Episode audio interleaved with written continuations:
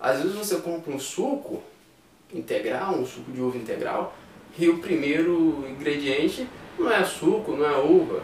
Às vezes o primeiro ingrediente é água, o segundo é açúcar, o terceiro é suco de maçã. Isso não é suco de uva. Então aprenda a fazer isso, entenda como fazer isso.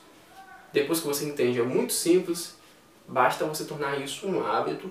E sempre que você for comprar um alimento, principalmente um alimento novo que você nunca comprou, nunca, nunca trouxe para dentro de casa, leia o rótulo.